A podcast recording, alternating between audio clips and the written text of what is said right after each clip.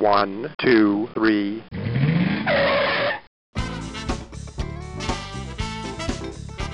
Bem-vindo, bem-vindo ao Paladar Distinto, seu podcast de gastronomia. E o tema de hoje é sobre ostra. E a gente vai saber tudo sobre isso com o Felipe. Tudo bem, Felipe? Tudo bom, Gabriel? Um prazer poder falar com você aqui e trazer as informações aí sobre esse produto tão nobre e tão diferente. Com certeza, Felipe. Nossa, eu tenho diversas dúvidas, né? E muitas curiosidades, né? Sobre esse mundo das ostras e tudo mais. Vai ser incrível aí falar com você, né? Um mega, mega especialista aí. Ah, legal. Vai ser sim. Vai ser um prazer. Conta pra gente aqui, para os nossos ouvintes, né? Como surgiu aí a, a paixão pelas ostras? Como entrou aí na sua vida? Bom, eu tenho um histórico familiar aí de um, de um contato com o litoral norte. Aqui eu sou da cidade de São Paulo, mas desde muito pequeno sempre tive aqui em Ubatuba, na região aqui de São Sebastião, Ilhabela, e, e isso fez com que eu sempre tivesse essa proximidade com esse produto. Quando depois é, fui fazer faculdade, escolhi a biologia e acabei dentro da faculdade entrando em contato aí com o pessoal do Instituto Oceanográfico de São Paulo, onde eu tive lá por cinco anos fazendo um estágio.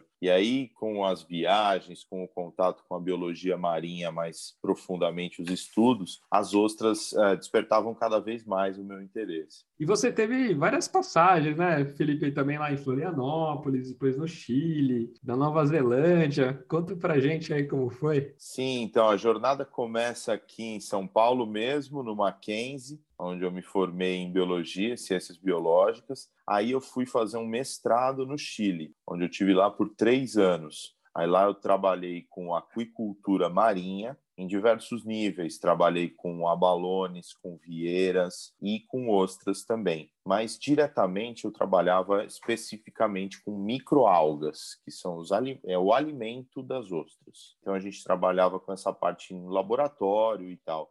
E depois desse período no Chile, a gente eu tive uma passagem pela Nova Zelândia, trabalhando também com essa parte das microalgas, um tema um pouco amplo, então era um pouco diferente da aquicultura nesse período. Nossa, que bacana, não? É incrível, né? Esses estudos assim marinhos, né? A gente até estava falando um pouquinho, né? Até antes de eu te perguntar os tipos de rotas, que a gente vai entrar nesse assunto, conta um pouquinho para gente, assim, a gente estava falando sobre a reprodução, né? Como que as ostras assim se reproduzem, né? E é até difícil essa, esse tipo de, de informação, né? A gente não conhece, assim, é fascinante, né? É uma informação um pouco é, não muito comum, né? E ela, a ostra, ela tem sexo separado. Então você tem a ostra macho e a ostra fêmea. Porém, a gente, a olho nu, não consegue distinguir uh, quais são uh, os sexos dela, né? Então, apenas no laboratório, através de uma indução ao dissolve, uh, variando a temperatura, então a gente vai subindo um pouco a temperatura do tanque ou do aquário onde ela estiver,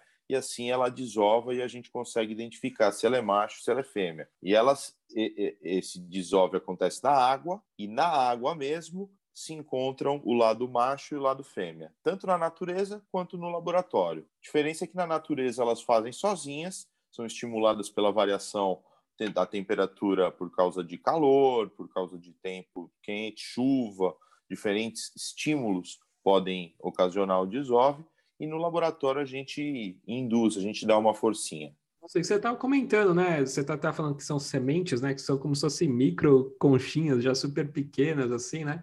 Que ela tem que, na verdade, bater em alguma superfície, alguma coisa assim, senão ela morre, né? Ela não, se ela bater no lodo, na areia, alguma coisa assim, ela não, não desenvolve, né? Exatamente. Na natureza, a estratégia de reprodução das ostras faz com que elas, a cada desove, tenham uh, milhões de ovos, né?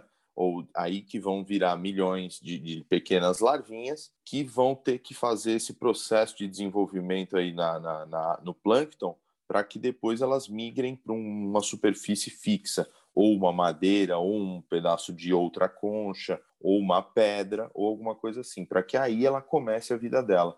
No cultivo, a gente, nesse momento, a gente, no laboratório, a gente vê ela migrando e a gente põe e coloca para ela substratos, ou seja, estruturas para que elas se fixem.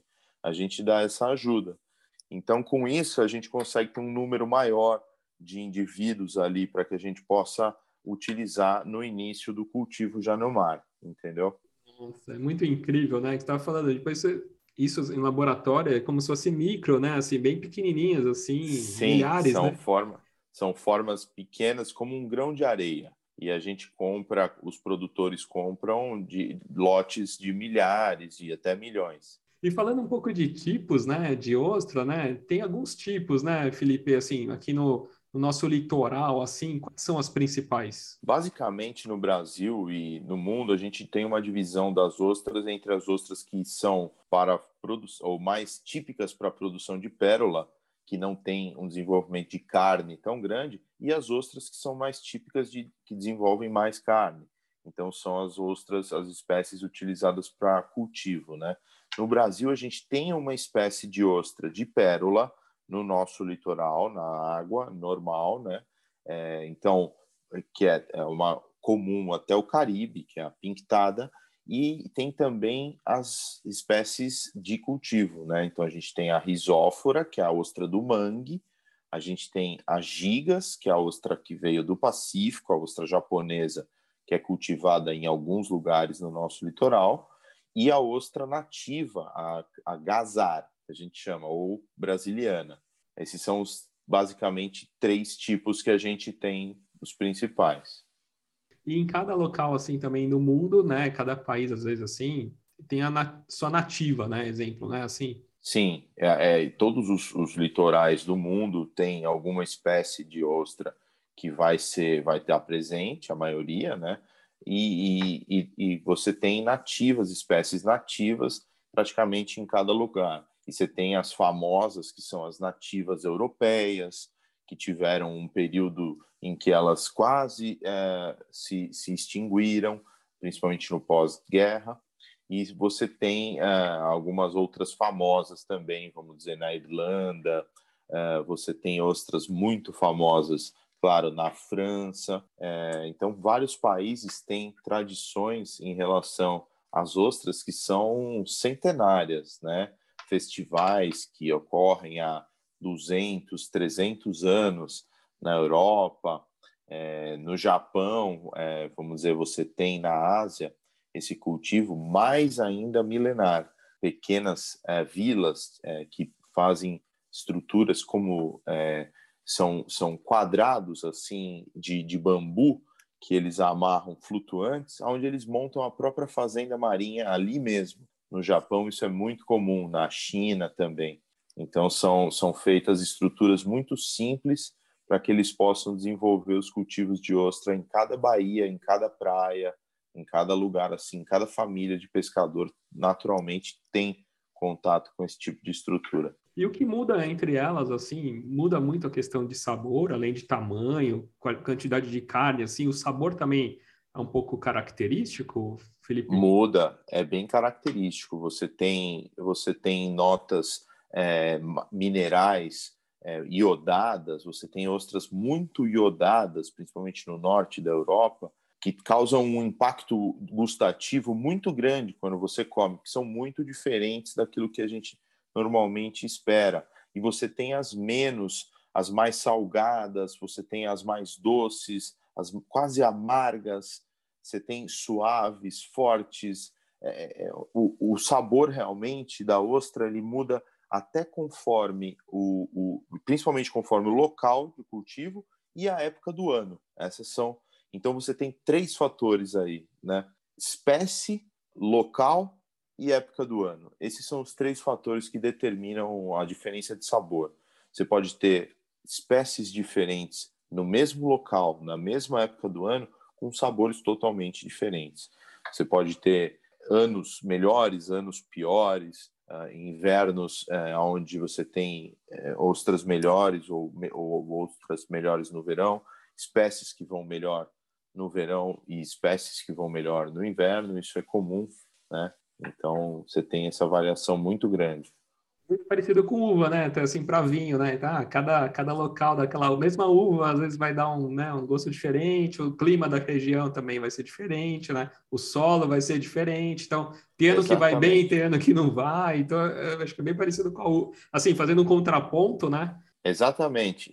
Inclusive, o francês, ele tem um termo que é usado na França, que representa o similar ao termo do terroir, que seriam essas características locais, tanto climatológicas quanto de composição de solo e nutrientes, e ele usa o termo merroir, que seria a, seriam as características do mar local, o regime de temperatura local, o tipo de alimento que seria aí o plâncton local daquela região, se teve um aporte de chuva maior ou não, uma saída de rio, uma um mangue. Então cada cada é, diferença nesse tipo de coisa vai influenciar no sabor. Aquela do estilo japonês é uma ostra assim mais mais suave assim, né? As as locais assim, as nativas são um pouco mais tem mais assim a presença do, do mar, assim, aquele gosto, né, esse ar assim, mais mais de, de mar, assim, seria isso? Você sabe que isso é uma coisa muito particular, a percepção do gosto mesmo. Ela varia a um ponto é, incrível na diferença da pessoa, é, vamos dizer, o mesmo, mesmo a ostra e pessoas diferentes vão sentir coisas totalmente diferentes. Então, é muito comum a gente encontrar a pessoa afirmando que a ostra japonesa, cultivada em Florianópolis, a gigas, né, aquelas ostras gigas, é uma ostra mais salgada, de sabor mais intenso. Ela é mais intensa, é o contrário então do que eu falei. É, porém, a, a, ostra nativa, em algumas versões, você tem intensidades muito grandes também, em alguns locais. Não há como afirmar. Então, você tem épocas em que a gigas está melhor, mais doce, menos salgada, você tem um regime de chuvas e também a própria variação da pessoa na percepção. Hoje eu posso perceber o sal de um jeito, mas aí eu comi muita coisa, não sei o que, tomei água. Quer dizer, a gente tem uma variação na percepção da ostra muito, muito incrível. E, e, isso me levou a trabalhar de uma maneira em que eu sempre sirvo, sempre que eu posso, duas espécies diferentes, no mínimo. Então, eu tenho sempre uma ostra, uh, a gigas, que eu trabalho sempre com ela, que é produzida em Florianópolis, e normalmente eu trago uma nativa também, produzida em Florianópolis também. E aí é legal porque é um reflexo puramente da genética. Qualquer diferença, porque elas têm o mesmo regime de alimento, elas estão no mesmo lugar, criadas lado a lado. Então, é, fica um comparativo bem legal. Aproveitando, depois eu vou para outras perguntas que eu tenho algumas dúvidas. Aproveitando que você falou que você serve sempre dois tipos, tal assim, conta um pouquinho como que surgiu, enfim, ostras. Depois desse processo todo do Chile, da Nova Zelândia, a volta para o Brasil uh, eu fui para Florianópolis. Lá eu fui com a intenção de iniciar um cultivo próprio, já com algumas técnicas, com algumas questões é, de, de, de, melhoria da qualidade da ostra, da forma da, da concha para uma melhor carne e tudo isso. E depois uh, de alguns anos lá produzindo, eu tive a minha própria fazenda, produzi alguns anos, umas três temporadas, eu concluí que era muito difícil convencer o, o, o cliente, uh, vamos dizer assim, que o meu cliente naquela época eram quem revendia, então as peixarias, os restaurantes e tal, porque eu era um produtor, eu tinha que vender em grande quantidade. Então, esses clientes que eu tinha, eles não buscavam qualidade, eles buscavam apenas quantidade e valor, preço baixo, e sem se preocupar com o histórico, com a qualidade do armazenamento, a temperatura, a posição, é, detalhes que para mim, biólogo, uh, vendendo um bicho vivo que eu cultivei um ano e meio, é, sem dar comida, porque o mar dá comida, mas cuidando, né? A gente toda sempre reconhecendo um, esforço e para mim chegar lá e ver uma, um cuidado assim ruim, né, com aquele produto, para mim era muito difícil. Então o estalo veio de um dia em que eu fui a um restaurante à noite com a minha esposa para comer, tomar uma cerveja, e eu pedi uma porção de ostras e eu mesmo era o fornecedor de ostras daquele restaurante. E a ostra chegou à mesa terrível, de uma maneira é, ficou nítido que ela foi mal armazenada, que ela foi mal aberta, que ela já talvez não era a mais fresca das que eu entreguei. Então, aí eu percebi que eu, eu não iria sair daquela condição, porque eu não tinha também recursos para ser um mega produtor, vamos dizer, né? Claro, eu poderia ter, se eu tivesse a maioria da fatia do mercado, eh, seria, eh, vamos dizer, uma, uma possibilidade de, de você jogar diferente, né? Mas não era o caso, então era um pequeno produtor que facilmente era engolido por aquelas que produziam 20, 30 vezes mais do que eu. Então, com isso, eu, eu tive o estalo de não mais produzir. Falei, eu não, eu não, não quero mais produzir, não vou conseguir mudar essa realidade produzindo. Então, vou tentar servir, vou tentar estar do outro lado, na ponta final. Eu, então, serei o quem vai levar a ostra para que a pessoa pegue e come. E eu abro, eu armazeno, eu cuido, eu sirvo. Apenas seleciona, seleciona as melhores que você já conhece dos locais e vai vender o que é de melhor. Porque é o que você estava falando, não adianta você fornecer a melhor ostra, só que você não tem controle do final, você não sabe como as pessoas vão fazer e vão servir, né? E até pode até falar, pô, aquela ostra não é boa, mas não é que não é só boa, não é boa quem fez, né? Então, olha que louco, né? Exatamente. Então, hoje em dia, eu não vendo ostra. Eu não vendo nenhuma. Se você quiser comprar uma ostra minha fechada para você levar para sua casa e você abrir, eu não vou vender. Eu vendo apenas o meu serviço com um mínimo de quantidade em que eu possa ir na sua casa e servir da maneira como se deve, na temperatura certa, com acompanhamento, que são sugestões simples, já que eu não sou o chefe nem nada, mas de biólogo, coisas de biólogo, bicho vivo que a gente leva até o final e mostra fresco e serve da melhor maneira possível dentro de você servir, ter que servir um bicho vivo ou nessa maneira, né? nessa forma. E, e até divulgando aqui para os nossos ouvintes, né? Quem quer fazer um evento super diferenciado com ostras, né? Frutos do mar, já né? Tenho amigos aqui que eu já gravei também, aí faz uma super paella e tal. E, então, poxa, combina aí com o serviço aqui do Felipe aí das ostras, poxa, tem um evento fantástico, né, Felipe? Então... É verdade, é verdade. E corporativo também, né, Felipe? Não só... A gente, eu sirvo qual, qualquer situação, na verdade, Sim. não há um critério de, de seleção do tipo de situação. Eu já servi desde batizado de criança, corporativo, festa de um ano, uh, para entreter os adultos, né? E festas de, de, de, fim de ano de empresas, uh, festas de, de, nos restaurantes para o staff do restaurante, coisas assim. É, é, é, um serviço bem específico que a gente traz realmente o melhor. Então, não é um serviço uh, na faixa da, do mais acessível em termos do valor, é na faixa do mais selecionado que realmente o trabalho que a gente faz é visitar os lugar, lugar, locais onde são cultivadas as ostras, é conhecer o produtor, o tipo de é, maneira que ele vai distribuir esse produto para você, qual, quem vai pegar, qual vai ser a temperatura que vai ser transportado.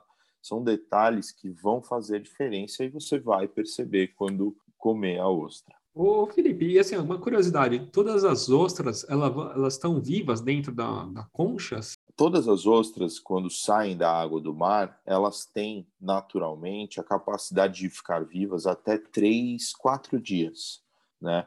Fora da água do mar. Se você armazená-las corretamente e temperatura correta, 5 a 8 graus, para que ela fique abaixo da temperatura que ela teria na água, porém é, permitindo que ela fique viva, que é se ela passar de zero grau para baixo, ela morre. Então, até 5 graus ela não morre. 5 graus ela fica dormente, ela fica com o metabolismo baixo, e quando a gente leva para o serviço, sim, estando fechadas e lacradas e seladas, elas estão vivas, elas têm que estar assim para que a gente possa servi-las cruas, porque elas têm um, um uma taxa de oxidação muito, muito acelerada. O conteúdo dela é, nutricional, a própria carne, é de um tipo de, de, de conteúdo que oxida quando entra em contato com oxigênio, é claro, muito rapidamente.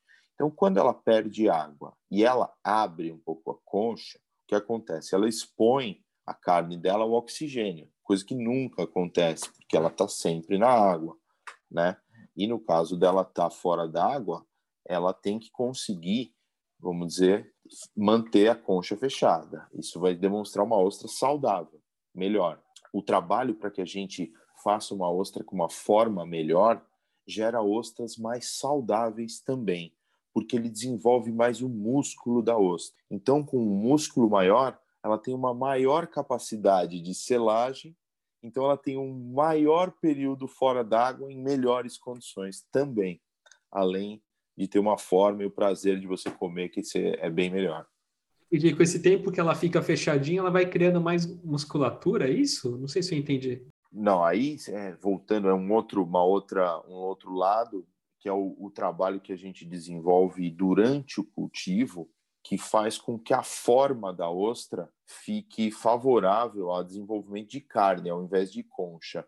A gente tem algumas técnicas de manejo, de rolagem, tipo de material, equipamento. Da minha parte, são sugestões para os produtores e aqueles que fazem, que tem um resultado bom, eu compro e valorizo as ostras dele e destaco para os outros ou para as pessoas e para os outros para que os outros produtores também façam. Muitos não querem fazer porque dá trabalho, mas é um processo que quebra a concha de uma maneira delicada e atua como uma poda de uma árvore.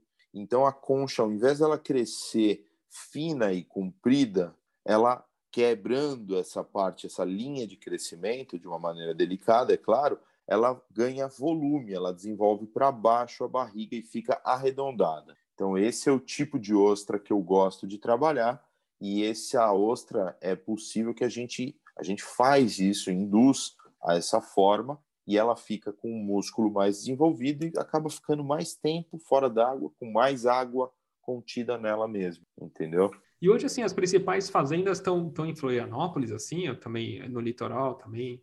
Sim, a gente tem Florianópolis como 80% da produção de ostras do Brasil, tá? É, só que a gente tem 14 estados, praticamente, que têm fazendas marinhas pelo Brasil. Então você tem desde a região sul, Santa Catarina, o Paraná, São Paulo, Rio de Janeiro, você tem Espírito Santo, Bahia, Sergipe, Alagoas, Paraíba, Rio Grande do Norte, Ceará, o Piauí, pequena faixa, mas tem, o Maranhão, uma tradição de ostras muito forte, e o Pará, com ostras na foz do Rio Amazonas. Então, o Brasil ele é muito, muito bem servido pela nossa costa de tipos de litoral diferentes e com potenciais diferentes para a produção de ostra.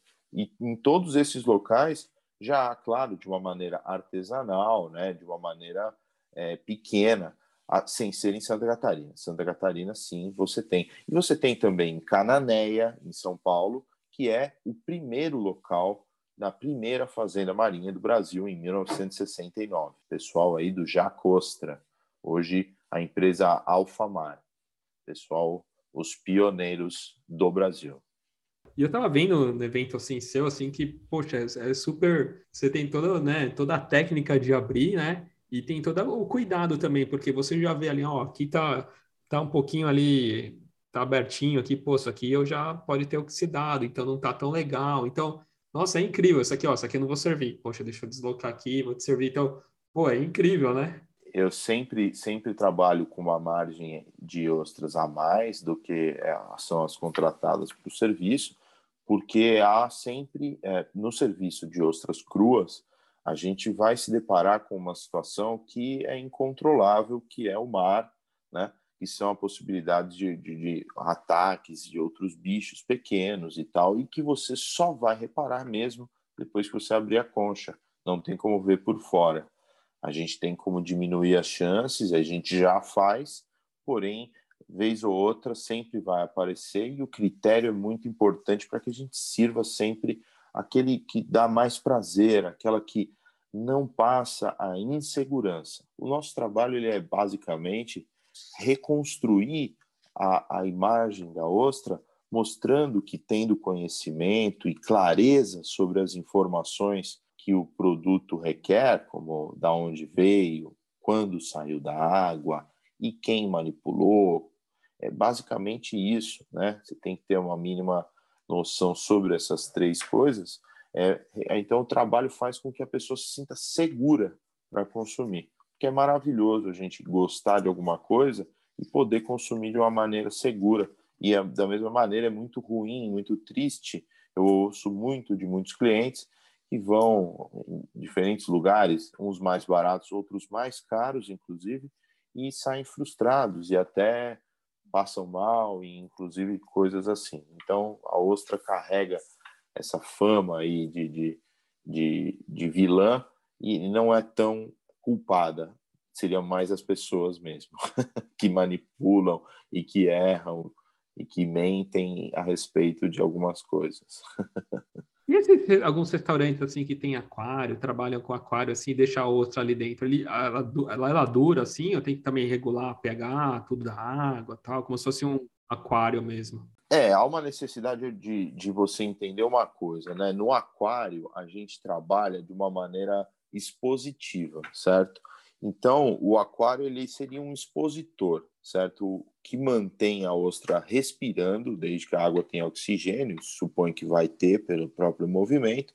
É, claro que as características químicas da água também vão influenciar, mas isso não é talvez a grande questão. O ponto seria o alimento, né?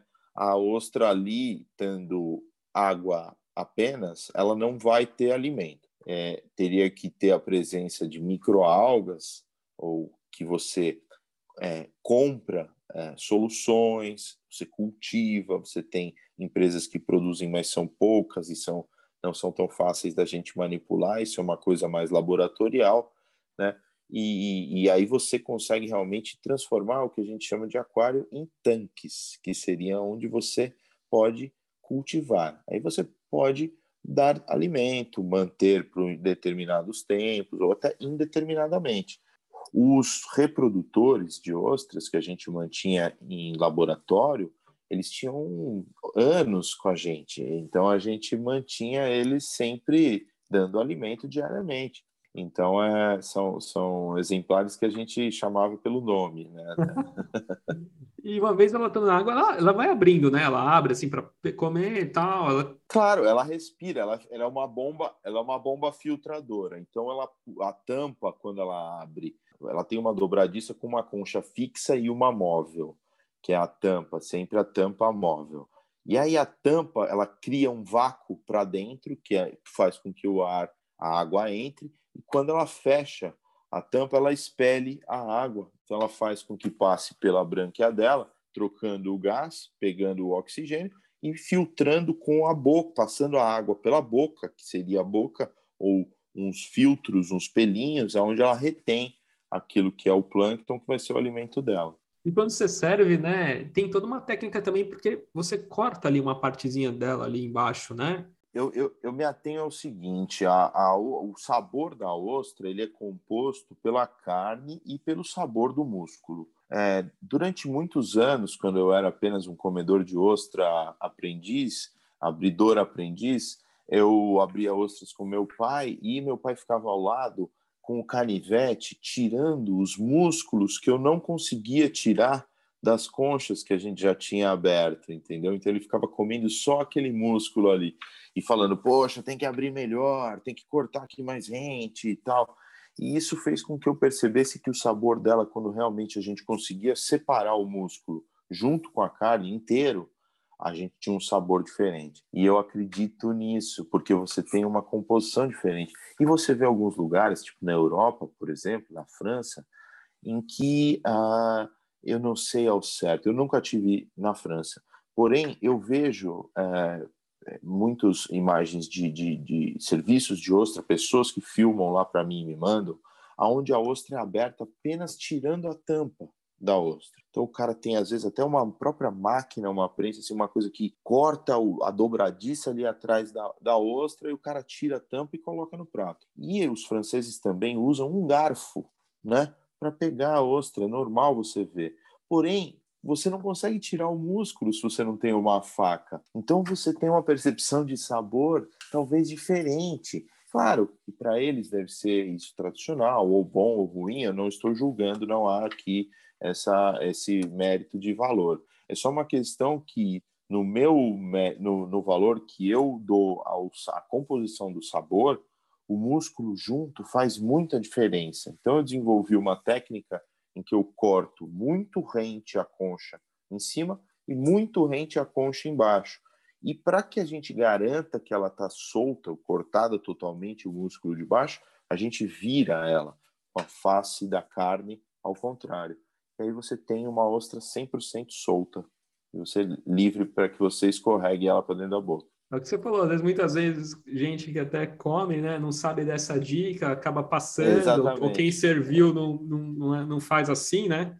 E é diferente, né? E a ruptura da carne, quando você vai abrir, se você, por imperícia, acaba furando, perfurando o invólucro ali, que é fino, que segura ali a carne dela, é como uma cápsula. Então, muitas vezes, você perde aquele efeito de explosão que, que a gente tem quando você mantém ele intacto. E tem alguma dica, assim, Felipe, para quem ainda, ah, sei lá, tem gente que fala, putz, eu nunca comi, eu achava meio assim e tal.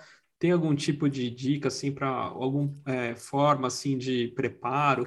Eu acho assim, para quem, quem realmente nunca comeu ostra, a primeira dica, e até o pessoal vai até achar estranho isso, mas é assim, para que crie intimidade com o produto, você pode comprá-lo no mercadão, em peixarias, em lugares que tem um fornecimento constante, uma venda constante, não aqueles lugares que uma vez ou outra vai ter.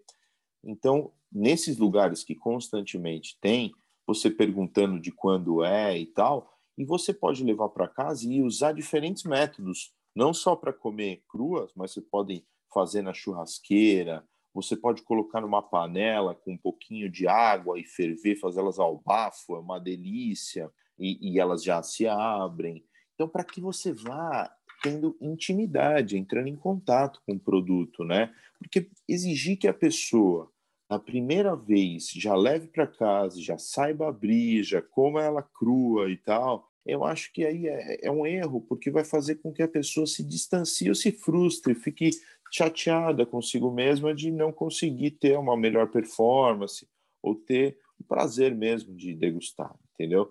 Então, é, nessas situações é o que eu recomendo. Agora, claro, a melhor versão da ostra vai ser realmente a ostra crua, na minha opinião, né?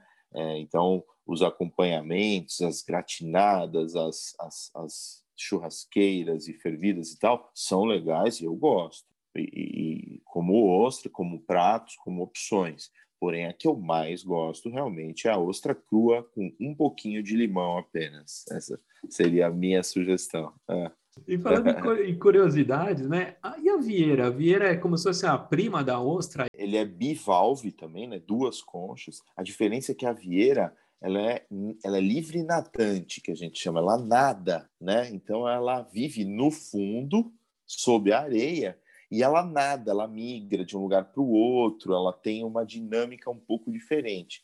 A gente tem espécies aqui no Brasil, duas, é, aqui na costa, uma mais comum, uma menos, e são maravilhosas. E a diferença da ostra, basicamente, é que na vieira a gente come principalmente o músculo, apenas o músculo. E, claro, aquela parte laranjinha e branca, que é a ova, o que eles chamam de coral, né? Então, seria a ova. A outra parte da carne a gente limpa, a, gente tira. A ostra é o único dos bivalves que a gente consome inteiro e cru, na sua melhor versão. Os outros todos, o marisco, claro, é possível comer cru, mas não é a melhor versão. A vieira também é possível comer cru inteira, mas não é a melhor versão. Então, a ostra você tem essa marca, que é o único que você come inteira, crua, na melhor versão. E tem o mexilhão também, né? Que também é outro parente. Também. É, o marisco, né? Marisco, o mexilhão. mexilhão é, são, são, são bivalves também, são de estrutura diferente, mas são cultivados ou podem ser cultivados junto com as ostras, nos mesmos ambientes. Tanto a ostra quanto o marisco, como a vieira. Ah, também pode, tem fazenda, fazendas de vieiras também, assim, também tem? São, são, tem, tem fazendas de vieira aqui em Ubatuba, você tem aqui na Ilha Grande, o Brasil, aqui tem uma atual aqui na Ilha Bela, eu moro aqui em São Sebastião, né? Tem uma aqui na Ilha Bela, E, e, você tem é uma espécie de uma aceitação fantástica nos restaurantes e tudo, né? Muito produto maravilhoso. Grelhado assim, nossa, na brasa. É, é, é, maravilhoso, maravilhoso. E uma curiosidade, a gente estava falando no início, né, do tipo das, das pérolas, né, assim, eu estava até vendo alguns vídeos, a pérola nasce porque é como se fosse é uma defesa dela, assim, que ela vai meio encapsulando esse, sei lá, alguma coisinha que entrou na, na concha, falou, opa, é um inimigo aqui, ela meio que vai meio Exatamente. que formando, né, assim, a bolinha, né? Exatamente, né? ela vai fazendo camadas sobre essa, esse corpo estranho, que a gente chama, né, que dizem, ah, ah, pode ser desde um grão de areia a um pedacinho de concha maiorzinho e tal, Hoje em dia você tem fazendas uh, de pérola dedicadas a isso que já introduzem uma unidade plástica redonda uh, muito maior, onde a ostra faz poucas camadas ali a pérola já está pronta com um núcleo de plástico. Olha só que fantástico. E as espécies diferentes de ostra fazem pérolas de cores diferentes. Então, branca, branca, preta e rosa são as principais, vamos dizer assim, naturais. É incrível, é incrível. Ô Felipe, e uma dica assim que acho que é interessante, né, tanto no inverno ou quanto no verão, né? Tem, no verão tem algum tipo de ostra que você dá a dica assim, ó, no verão acho que é melhor esse tipo e no inverno é outro? Sim, o ideal é que a gente procure no verão as ostras nativas. As ostras nativas, elas vão ser de Santa Catarina, do Paraná ou de São Paulo, do Nordeste. E no inverno que a gente procure a ostra gigas, a ostra do Pacífico ou ostra japonesa conhecida como ostra de Florianópolis também. É, essa no inverno fica maravilhosa. E a gente estava até comentando, né, dos produtores, né, assim, né, dessas famílias, né, que tá assim muito fazendo um trabalho espetacular, né, né, Felipe? Exatamente. A gente tem o pessoal lá do Paraíso das Ostras, o extremo sul da ilha de, de Florianópolis, a ilha lá de Santa Catarina, que faz uma, uma, uma ostra fenomenal pessoal que está lá há muitos anos, a família toda ligada a essa produção, são nativos ali da ilha, com muito orgulho produzindo as melhores ostras do Brasil. Poxa, que legal. E queria deixar aqui para os nossos ouvintes, né, quer contratar um evento, quer fazer um, né, uma ação aí diferente na sua empresa aí, falar com o Felipe aqui. E deixa o seu Instagram, Felipe, para gente. Legal, pessoal que quiser dar uma olhada lá, é arroba enfim, underline ostras. Aí tem o site www.enfimostras.com.br. Ali tem algumas informações, a maneira como a gente trabalha. Normalmente a gente abre as agendas aí para as reservas com alguma antecedência para que a gente possa preparar, combinar bem certinho o que vai ser servido e tudo. É um serviço bem especial, bem detalhado, com bastante informação e bastante tranquilidade e segurança para que você possa desfrutar aí do melhor dos frutos do mar. Legal, Felipe. E obrigado aí, Felipe, contar um pouquinho mais aí, né? Desmistificar né, as ostras e tantas curiosidades, né? Valeu. Muito obrigado a você, Gabriel. Obrigado aí pela oportunidade de poder mostrar essas, essas informações aí, o meu trabalho. Muito obrigado mesmo. Valeu, um abração. Valeu.